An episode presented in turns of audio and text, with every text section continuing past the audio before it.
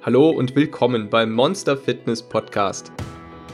Wenn du wissen möchtest, wie du deinen inneren Schweinehund, dein inneres Monster in den Griff bekommst, effektiv abnehmen kannst und dauerhaft dein Leben veränderst, dann bist du hier genau richtig. Willkommen zur neuen Folge und dem Thema, wie wir am besten unsere Mahlzeiten einteilen können, wie viele Mahlzeiten Sinn machen und warum und wie wir am besten äh, mit dem Kaffee umgehen und wie konkret ein optimaler Tagesablauf aussehen könnte, um mit möglichst wenig Kalorien zurechtzukommen. Wie du dir und für was du die Kalorien dann ausgibst, das bleibt dir überlassen. Ich möchte dir äh, in dieser Folge einfach nur zeigen, wie wir es biochemisch am besten hinbekommen können, mit möglichst wenig Appetit klarzukommen in Bezug auf die Menge und Größe der Mahlzeiten und mit dem Hilfsmittel Kaffee. Bevor es mit dem Thema richtig losgeht, möchte ich gerne noch eine Frage beantworten, die ich häufiger bekommen habe. Und zwar ist die Frage, ähm, sollte ich alles auf einmal ändern oder lieber Schritt für Schritt vorgehen? Eine sehr gute Frage, eine sehr wichtige Frage. Ähm, die pauschale Empfehlung, die ich sehr häufig dazu höre, ist besser Schritt für Schritt und nicht alles auf einmal ändern. Das sehe ich aber nicht so, beziehungsweise ich denke, dass es einfach individuell ist und man dabei ein paar Sachen bedenken sollte. Das erste, was mir dazu in den Sinn kam, ist äh, die Aussage von dem Poli, dem Poli Mutevelidis, äh, Weltmeister im Bodybuilding und ein sehr erfolgreicher Personal Trainer, der gesagt hat, äh, wenn, ihn, wenn er genau das von seinen Klienten gefragt wird, dass er der Meinung ist, dass man doch sehr gerne viele Dinge auf einmal ändern könnte, denn wenn davon die Hälfte nur klappt, ist das besser, als wenn von nur einer einzigen Sache die Hälfte klappt. Also quasi lieber fünf von zehn neuen Gewohnheiten funktionieren, als wenn man äh, nur ein oder zwei neue Gewohnheiten verändert oder gar keine. Meine Meinung dazu ist, auf Basis meiner eigenen Erfahrung, der Erfahrung mit anderen Abnehmern ähm, und das, was ich in Studien nachlesen konnte, ist, dass es ähm, ja einfach individuell ist. Das heißt, es gibt für beide Wege positive Resultate. Natürlich möchte ich dabei jetzt ein bisschen genauer werden. Was man nämlich bedenken sollte, ist, wenn man Schritt für Schritt vorgeht, dass dementsprechend auch weniger, dass man damit nur weniger Resultate erreicht. Sprich, wenn man sich das Ganze vorstellt wie eine Schraube, an der man dreht und man dreht die Schraube nach rechts hin zu radikaler, mehr auf ähm, alles auf einmal verändern, viel mehr Dinge auf einmal verändern, dann kann man sich das so vorstellen, dass der Erfolgspegel bzw. der Pegel, der für die Resultate steht, auch viel stärker ausschlägt. Dafür allerdings ist es natürlich wieder schwieriger und die Gefahr ist höher, dass man es als zu anstrengend wahrnimmt, dass man, dass man es sich zu schwer macht und dadurch wieder demotiviert wird. Sprich, wenn man selbst eher der Typ ist, oh nee, jetzt fünf Dinge auf einmal, das bekomme ich jetzt nicht alles mit meinem aktuellen Alltag, mit meinem Leben, das ich gerade führe, alles gerade umgesetzt. Und wenn man dann von sich selbst sagt, nee, da werde ich maximal eine Sache von umgesetzt bekommen, dann sollte es auch nur diese eine Sache sein. Als wenn man dann sagt, yo, ich nehme mir vor, fünf, sechs, sieben oder zehn Sachen alles auf einmal zu verändern, dann wird die Demotivation groß sein, wenn man das meiste oder alles nicht geschafft hat. Denn der Grad der Demotivation, der Grad der wahrgenommenen Demotivation unserer Psyche, der misst sich immer daran, jetzt in Bezug auf, dieses, ähm, auf diese Sache, wie viel Prozent wir quasi nicht geschafft haben. Sprich, du setzt eine Aufgabe und wenn du diese Aufgabe zu 100 Prozent erfüllst, gibt dir das ein tiefes Gefühl von Befriedigung. Da werden auch Glückshormone ausgeschüttet und ähm, wenn du eine Aufgabe hast, völlig egal wie groß oder wie klein die erstmal ist, wenn du die Aufgabe nur zu 25% oder zu 10% erfüllst, also nicht erfüllst, dann, dann bleibt das Gefühl der Befriedigung aus, sprich die Motivation bleibt weg und stattdessen wird Demotivation, Enttäuschung ausgelöst. Und das sollte man unbedingt mit einkalkulieren. Du hast eben diese Schraube da und hast die tolle Freiheit, das für dich selbst zu entscheiden zu schauen, okay, was schaffe ich nächste Woche und was bin ich selbst gewillt umzusetzen, ein, äh, ja, an, an Einsatz zu, zu investieren. Und woran glaube ich, wenn ich ehrlich zu mir selbst bin und das jetzt mit meinem Alltag, mit meinem Leben so abgleiche, woran glaube ich, was ich selbst auch tatsächlich realistisch umgesetzt bekomme. Und genau das solltest du dir dann vornehmen.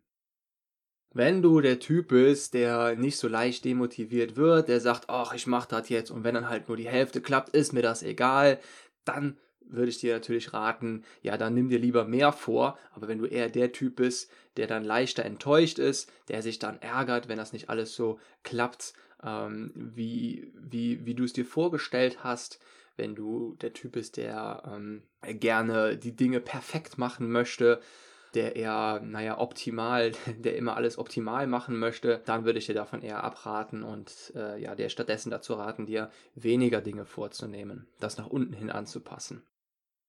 So, kommen wir nun zum eigentlichen Thema und fangen wir an mit dem Kaffee, wie man den richtig einsetzt, um uns dann dahin vorzuarbeiten, wie dann konkret ein optimaler Tagesablauf aussehen könnte.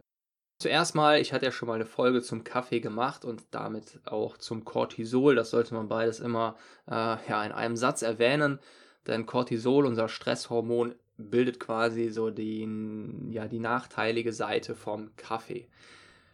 Der Kaffee den Kaffee sollte man, mal ganz abgesehen vom Geschmack, das ist ja subjektiv und darüber kann ich hier nicht reden, oder das bringt nichts darüber zu reden, das muss jeder für sich selbst entscheiden, sondern wenn wir jetzt nur mal den Kaffee als Werkzeug sehen und uns fragen, wie kann man den Kaffee dann ähm, optimal zum Abnehmen einsetzen, dann sollte man unbedingt dabei im Kopf behalten, dass es erstmal entkoffinierten und koffinierten Kaffee gibt und vor allem der koffinierte Kaffee hat mehr Vorteile, aber auch mehr Nachteile. Und dessen sollte man sich einfach bewusst sein.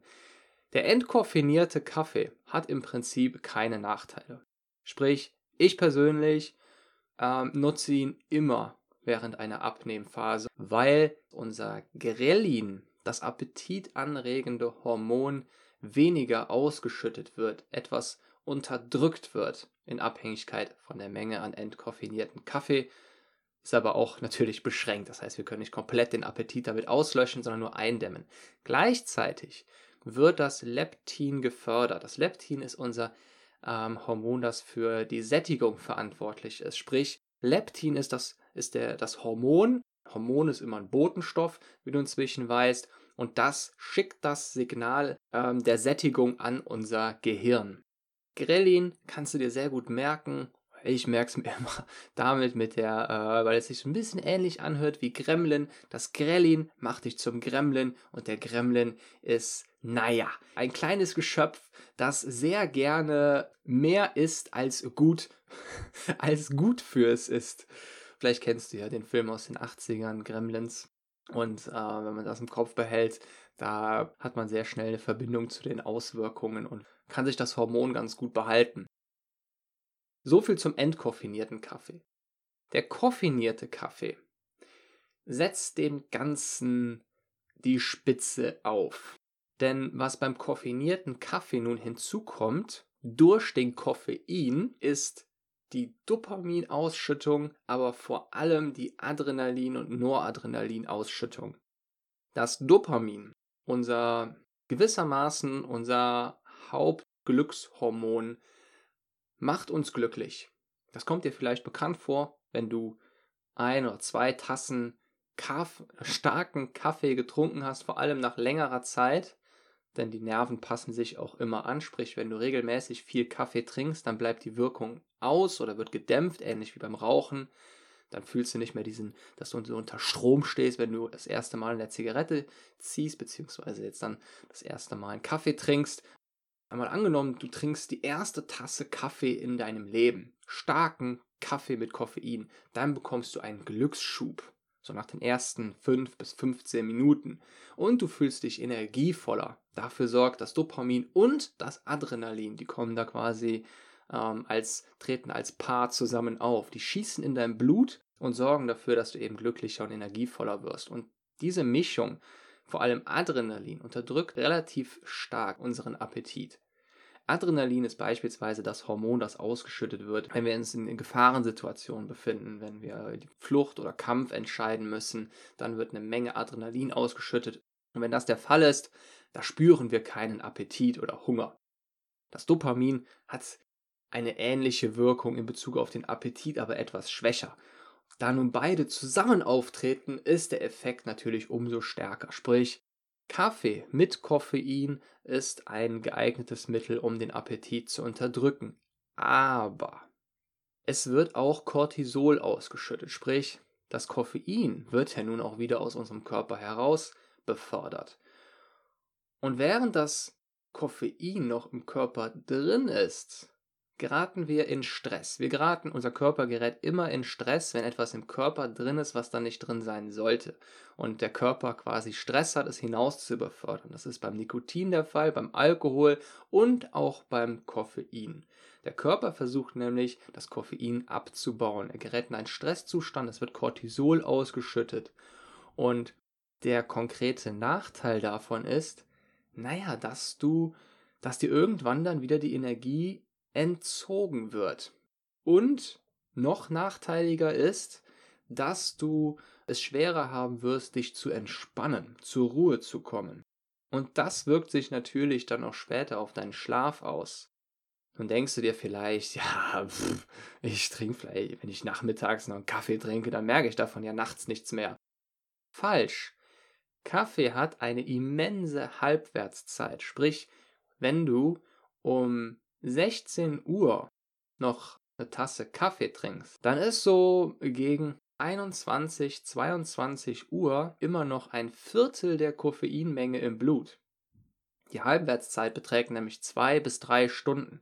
Halbwertszeit heißt, nach dieser Zeit, die da angegeben wird bei Halbwertszeit, in diesem Fall zwei bis drei Stunden, halbiert sich die Menge des ja, biochemischen Stoffes, in diesem Fall Koffein.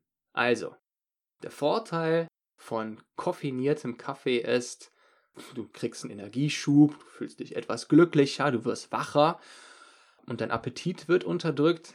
Der Nachteil ist, dass eben irgendwann die Down-Phase kommt. Du wirst dich etwas energieloser fühlen und es wird sich negativ auswirken auf deine Fähigkeit, schnell einzuschlafen und auch auf deine Schlafqualität. Wenn du aber nicht zu viel Kaffee jetzt trinkst, wenn du es im, wenn es im Rahmen bleibt und versuchst den Kaffee relativ früh zu trinken, also wenn du am Vormittag trinkst, dann wirst du davon so gut wie nichts mehr ähm, beim Einschlafen spüren. Wenn man diese Regeln einhält oder dieses Wissen einfach beachtet, im Hinterkopf behält, dann kann man Kaffee sehr schön einsetzen, zusätzlich einsetzen, um den ähm, Appetit einzugrenzen. Wenn man das jedoch nicht im Hinterkopf behält, dann wird man sich wahrscheinlich nachher darüber ärgern, warum man sich so häufig energielos fühlt, warum man so schlecht einschlafen kann und da kann man dann leicht in den Teufelskreis geraten, denn schlechter Schlaf beziehungsweise sowohl die Quantität als auch die Qualität des Schlafes hat wieder ein, eine immense Auswirkung auf unseren Grelin-Spiegel, auf die Grelin-Ausschüttung. Sprich, Je weniger wir schlafen und je schlechter wir schlafen, desto mehr verwandeln wir uns in kleine Gremlins, die viel mehr essen bzw. viel öfter ein Hungergefühl, ein Appetitgefühl entwickeln, als es normalerweise der Fall wäre. Noch ganz kurz dazu, bei der Erholung durch den Schlaf kommt es immer auf die subjektiv wahrgenommene Erholung an. Das heißt, manche fühlen sich nach sechs Stunden erholt, andere erst nach sieben oder acht Stunden was aber auch wieder sehr davon abhängt, wie sehr man das Ganze für sich selbst optimiert hat. Wenn die Schlafqualität höher ist, braucht man weniger, braucht man weniger Schlaf. Also, du kannst ja wieder wie so zwei kleine Schrauben vorstellen. Wenn die Schlafqualitätsschraube nach rechts gedreht wird, nach oben, dann kannst du die Quantität des Schlafs etwas runterdrehen und dann kommst du beispielsweise auch mit sechs Stunden Schlaf aus. Das ist aber sehr individuell abhängig und und es ist beispielsweise sehr stark davon abhängig, was du alles an dem Tag gemacht hast, wie zum Beispiel, wie hoch dein Stresspegel war, wie stark du an dem Tag belastet wurdest, also psychisch und physisch. Und dabei wirkt sich die psychische Belastung nochmal stärker aus, sprich du bräuchtest dann mehr Schlaf, wenn du, und auch das ist wieder subjektiv, mehr Stress oder mehr psychische Belastung wahrgenommen hast. Kurzum, wenn du der Typ bist, der eine gute Schlafqualität hat, der sagt, hey, ich ähm, schlafe gut ein, gut und schnell ein, ich komme auch erholt aus dem Bett, dann kannst du den Kaffee erstmal äh, bedenkenlos einsetzen. Wenn du dann merkst, dass du Schwierigkeiten bekommst beim Einschlafen, natürlich können da natürlich auch noch andere Faktoren mit reinspielen, jede Menge andere Faktoren, aber wenn sich das plötzlich ändert, nachdem du mit dem Kaffee trinken angefangen hast, dann würde ich das wieder etwas zurückschrauben. Oder wenn du eben morgens aufwachst und das Gefühl hast, nicht mehr so erholt zu sein, dann kann es eben auch sein, dass deine Tiefschlafphase davon beeinträchtigt wurde. Denn die ist maßgeblich für unsere Schlafqualität. Sprich, wenn Forscher die Schlafqualität eines Menschen messen, dann messen sie die Tiefschlafphase. Dann messen sie, dann setzen die den Maßstab an der Tiefschlafphase an, wie schnell man da reinkommt, wie gut man da drin bleibt. Wenn die andauernd gestört ist, das ist zum Beispiel der Fall, nachdem man viel Alkohol getrunken hat, ähm, dann schläft man zwar schnell ein, hat aber eine schlechte Schlafqualität, eben genau deswegen, weil man kaum in den Tiefschlaf kommt. Wie kann man den Kaffee nun ganz konkret einsetzen? Ich persönlich setze den Kaffee so ein, mal angenommen, ich möchte einen, einen Tag durchleben, an dem ich ganz wenig Kalorien aufnehme und ganz wenig Appetit verspüren möchte. Dann trinke ich nach dem Aufstehen erstmal ein großes Glas Wasser. Trinke dann noch ein bisschen mehr Wasser und danach mache ich mir bereits die erste Tasse Kaffee. Und zwar koffeinierten Kaffee. Das sorgt dafür, dass die Fastenzeit erstmal weiter hinaus gezögert wird, beziehungsweise dass der Appetit unterdrückt wird und ich keine Probleme habe, die Fastenzeit erst später zu brechen mit dem Breakfast. Fasten, brechen, Break, Fast. Davon kommt das nämlich.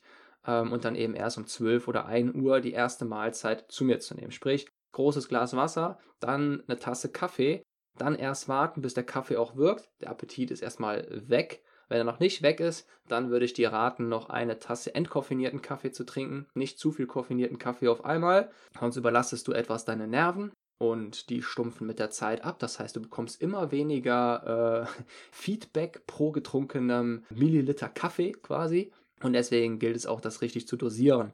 Wenn du dann, wenn ich dann meine erste Mahlzeit gegessen habe, die fällt in der Regel nur so klein bis mittelgroß aus in der Abnehmphase, dann warte ich etwas, beziehungsweise trinke direkt hinterher erstmal wieder Wasser und dann noch eine Tasse ähm, koffeinierten Kaffee, der dann die äh, Sättigungsphase stark ausdehnt. Und so setze ich persönlich den Kaffee ein in Kombination mit weiteren Tassen entkoffiniertem Kaffee, ähm, je nachdem, wie stark mein Appetitgefühl ist, wie groß die Mahlzeit ist und so weiter. Nun kommen wir zum nächsten Thema, der Anzahl der Mahlzeiten, mehr gleich besser, größer oder kleiner gleich besser oder schlechter. Ähm, wie verhält sich das mit der Sättigung? Ganz konkret ist es besser, zwei oder drei große Mahlzeiten am Tag zu essen oder ist es sättigender, fünf, sechs oder sieben kleine Mahlzeiten zu essen? Bevor ich das beantworte, möchte ich dazu erstmal noch sagen, dass ich auf die biochemischen und die physiologischen Faktoren eingehe. Sprich, es, es kann psychologisch von Mensch zu Mensch unterschiedlich sein, unterschiedlich wahrgenommen werden. Das kann man nicht messen, beziehungsweise das kann man messen, da kann man aber keine pauschale Aussage zu treffen. Man kann aber sagen, was die biochemischen und physiologischen Auswirkungen sind und darüber dann äh, Empfehlungen geben, ob mehr oder weniger Sättigung ausgelöst wird. Und natürlich, klar, es hängt natürlich auch immer die Psyche damit drin, aber die steht eben jetzt hier nicht im Vordergrund.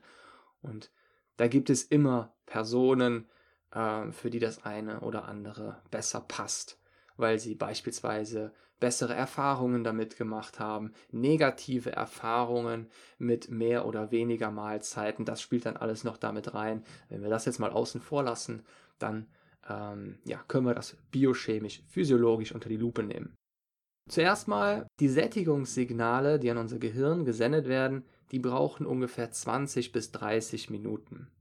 Wenn du eine Mahlzeit gegessen hast, dann braucht der erste Bissen, den du runtergeschluckt hast, ungefähr 20 bis 30 Minuten, bis dieser Bissen, der dann in deinem Magen gelandet ist, die ersten Sättigungssignale an dein Gehirn schickt. Das ist natürlich nicht der Bissen, aber das ist so ungefähr die Zeitspanne, die man da misst. Das heißt, wenn du mit der Mahlzeit fertig bist, dann brauchst du nochmal 20 bis 30 Minuten, bis eben quasi der letzte Rest von deiner Mahlzeit in Sättigungssignale verwandelt und an dein Gehirn geschickt werden kann.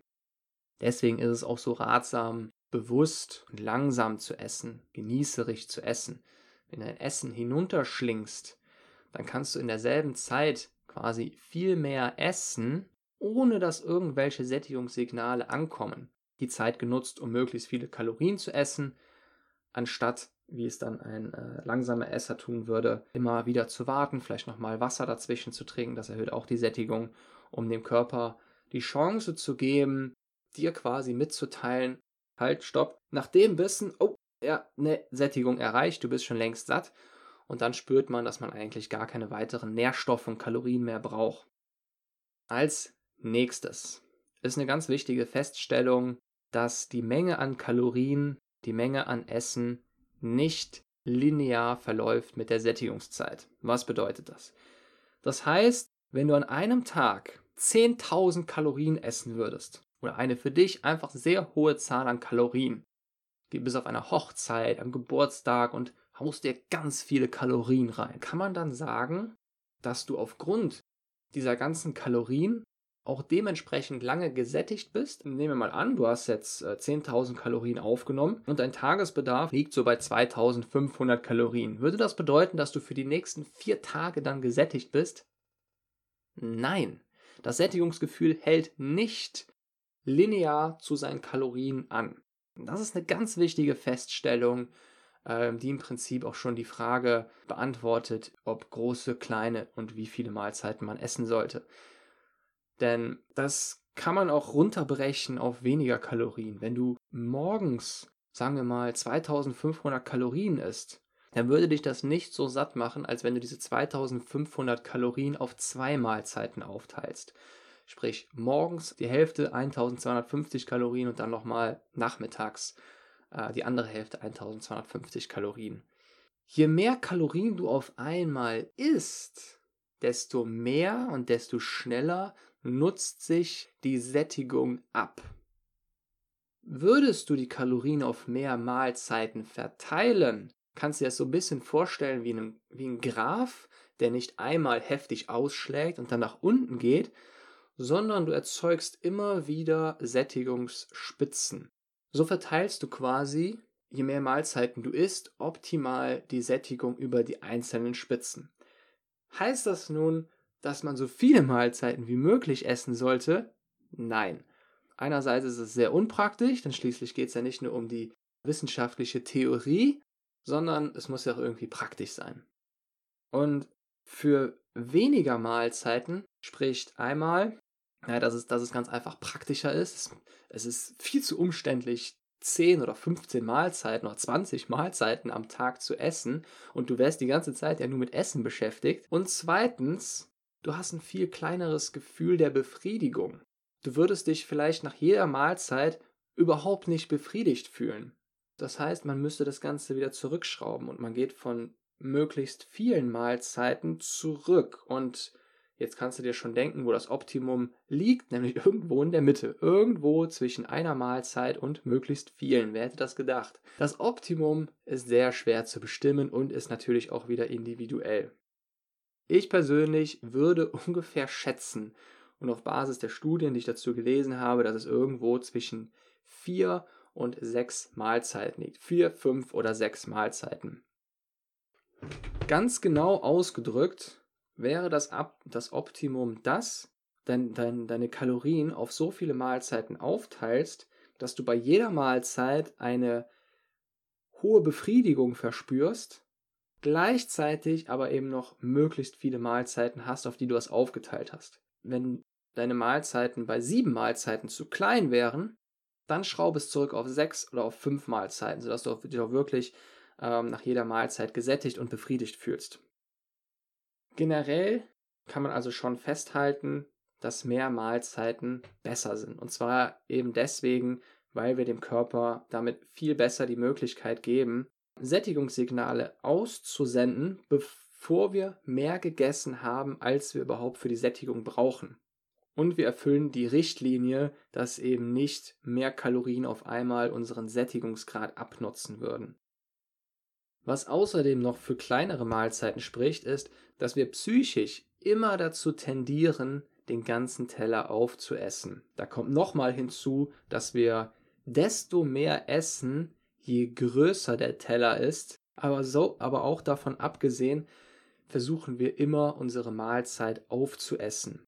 Und das ist sogar auch noch unabhängig, relativ unabhängig vom, äh, vom Sättigungsgrad. Sprich, wir haben zusätzlich den Drang, einfach unsere Mahlzeit zu beenden. Das ist einfach in unserer psychischen Natur gegeben. Egal, ob der Körper schon genug Nährstoffe aufgenommen hat oder nicht.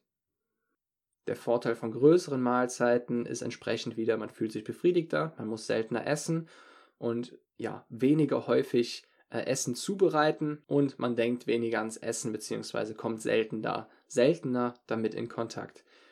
Ich persönlich würde vier bis sechs Mahlzeiten empfehlen. Ich selbst esse fünf bis manchmal fünf, manchmal sechs Mahlzeiten. So ein bisschen, äh, ich richte mich da einfach ja, nach meinem Appetitgefühl, versuche generell nicht wirklich ans Essen zu denken, versuche mich abzulenken, trinke viel, trinke zwischendurch Kaffee. Und wenn ich dann irgendwann merke, dass der, dass der Appetit zu groß wird, obwohl ich bereits äh, getrunken habe, dann mache ich mir eine kleine Mahlzeit und so arbeite ich mich quasi durch den Tag hindurch, wobei ich mir die Vorgabe setze, dass ich ab einem bestimmten Zeitpunkt abends dann nichts mehr esse, eben auch genau deswegen, um meinem Körper, meinem, meinem Gehirn mitzuteilen, ab da ist Schluss. Und dann stellt man sich psychisch auch viel besser darauf ein. Bei mir persönlich ist das 21 Uhr, ab da esse ich nichts mehr gehe so um 23 Uhr ins Bett und ähm, ja, ab 21 Uhr äh, habe ich die feste Regel, nichts mehr zu essen und daran gewöhnt man sich dann auch relativ schnell. Ich hoffe, ich konnte dir sehr mit dieser ja etwas sehr detaillierten Aufschlüsselung darüber, wie sich verschiedene äh, Mengen an Mahlzeiten biochemisch verhalten, beziehungsweise wie, sich, wie sich das auf unser Sättigungsgefühl auswirkt, nahebringen und natürlich auch, wie wir am besten mit dem Kaffee umgehen. Nun wünsche ich dir ganz viel Erfolg dabei. Ich wünsche dir eine wunderbare Woche und wir hören uns dann nächsten, frühestens nächsten Sonntag wieder.